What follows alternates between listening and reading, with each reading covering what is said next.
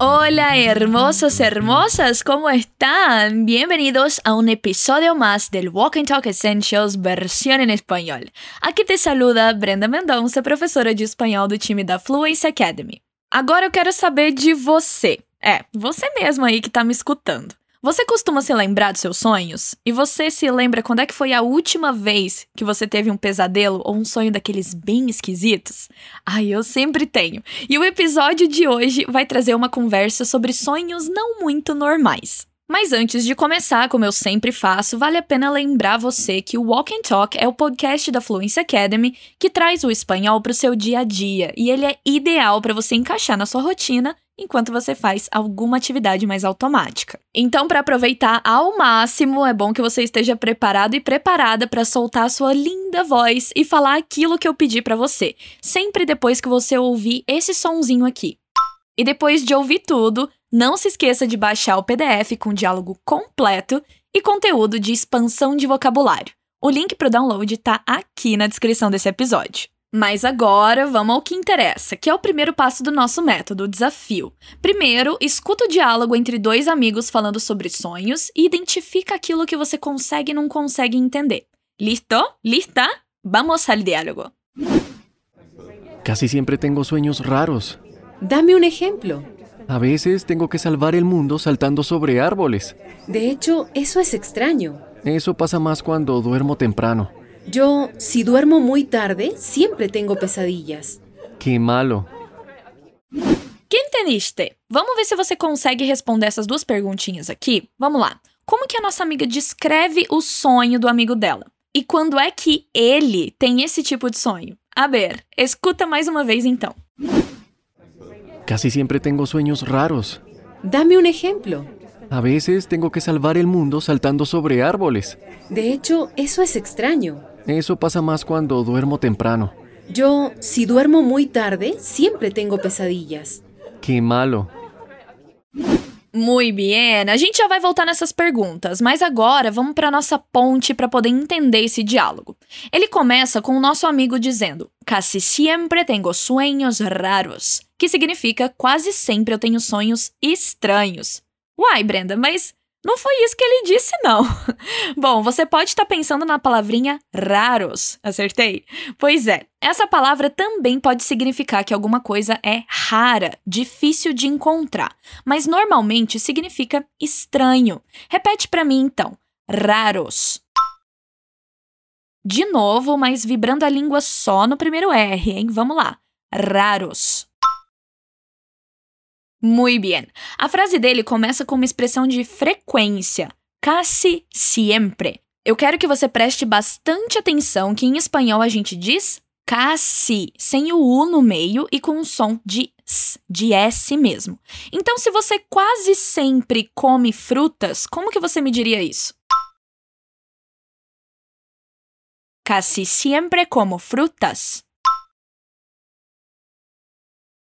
Isso es. Como a palavra sonhos em espanhol é sonhos, como você me diria então que quase sempre tem sonhos estranhos? Casi siempre tengo sueños raros.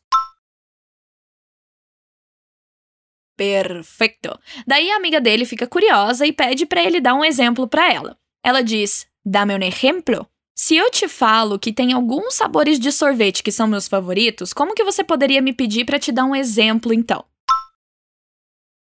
Dame um exemplo? Aí o nosso amigo fala o seguinte: A veces tengo que salvar el mundo saltando sobre árboles, que significa às vezes eu tenho que salvar o mundo pulando sobre árvores.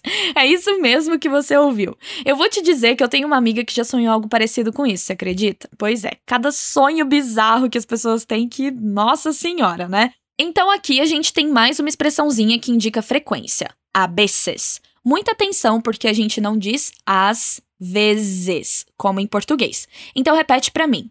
A veces. A veces. E o que, que ele sonha às vezes? Repete para mim. A veces tengo que salvar el mundo. A veces tengo que salvar el mundo. E você se lembra como que ele salva o mundo nos sonhos dele? Fala aqui pra mim então. Saltando sobre árboles. Muito bem. Agora, se fosse você que às vezes tem esse sonho esquisito de salvar o mundo pulando sobre árvores, como que você me diria isso? Respira fundo, pega fôlego e me diz.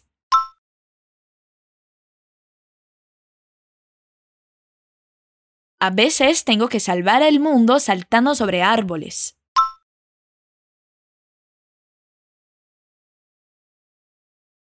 Que loucura, né? Maravilha! Bom, mas a amiga concordou, dizendo: De hecho, isso é estranho. Que significa, de fato, isso é estranho. Qual que é a palavra que ela usa para dizer estranho? Extraño. Outra vez, com atenção a la X extraño. E qual era a outra palavra que a gente já viu aqui no diálogo que também significa estranho? Raro. Genial! Ela usou uma expressão para dizer de fato, para concordar com o que ele disse. A expressão é de hecho. Então, se eu te falo que eu sonhei com uma vaca voando dentro do oceano e digo que isso é estranho, como você poderia concordar e dizer que de fato isso é estranho? De hecho, eso es extraño.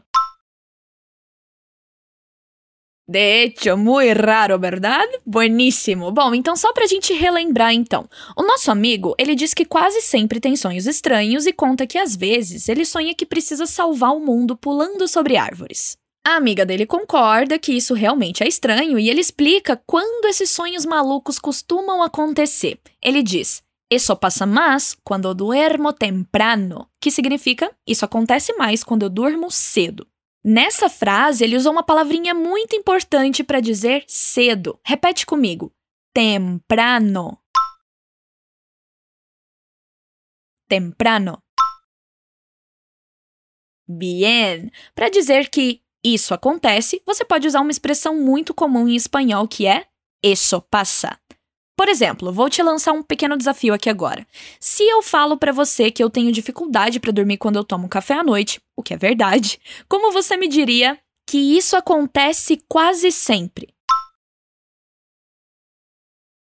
Eso pasa casi siempre. Perfeito! Cuidado com esse S, hein? Eso pasa casi siempre. Muy bien. Repete comigo então o que, que o nosso amigo diz. Eso pasa más cuando duermo temprano. Eso pasa más cuando duermo temprano. Incrível. Depois ele explica que esses sonhos malucos acontecem mais quando ele vai dormir cedo. E a amiga dele fala o seguinte: Eu, se duermo muy tarde, siempre tengo pesadillas. Que significa eu, se durmo muito tarde, sempre tenho pesadelos. Você se lembra como que a gente diz sonho em espanhol? Me fala aqui então. Sueño. E pesadelo, você conseguiu entender como é? Deixa eu ver, fala aqui pra mim. Pesadilla. Repete para mim então, tomando cuidado com a pronúncia do di. Vai lá. Pesadilla. Vale, mas a amiga disse que tem pesadelos quando vai dormir muito tarde. Então aqui a gente tem os opostos, tarde e temprano. Mais um pequeno desafio então, vamos lá. Como você diria, às vezes durmo tarde? A veces duermo tarde. E se você quer dizer que quase sempre dorme cedo? Casi siempre duermo temprano. Genial, eres increíble. Bueno, e aí a nossa amiga dá aqui uma condição. Se ela dorme muito tarde, o que que acontece? Ela sempre tem pesadelos. E aqui a gente tem a nossa última expressão de frequência, que é o siempre. Então agora eu vou dizer a frase toda e você repete depois de mim, tá bom? Yo, si duermo muy tarde, siempre tengo pesadillas.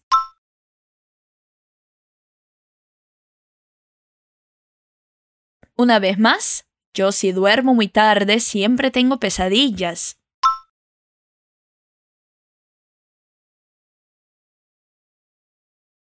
Muy bien. Essa condição da nossa amiga é muito ruim, né? Imagina se toda vez que você fosse dormir tarde você tivesse um pesadelo. Meu Deus, eu estaria com um problemão. Mas o nosso amigo também. Ele acha isso muito ruim e ele diz que malo, que significa que droga. Nossa, que ruim. Então, se eu falo para você que eu tive um pesadelo e que eu só consegui dormir por três horas durante a última noite, o que, que você poderia me dizer para expressar que acha isso ruim? Que malo!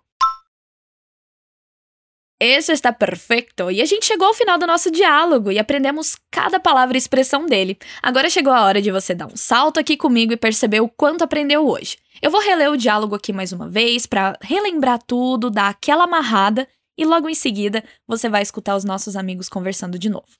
Vamos lá! Casi siempre tengo sueños raros. Dame un ejemplo. A veces tengo que salvar el mundo saltando sobre árboles. De hecho, eso es extraño. Eso pasa más cuando duermo temprano. Yo, si duermo muy tarde, siempre tengo pesadillas. Que malo! Agora eu quero que você escute os nativos mais uma vez. Casi siempre tengo sueños raros. Dame un ejemplo.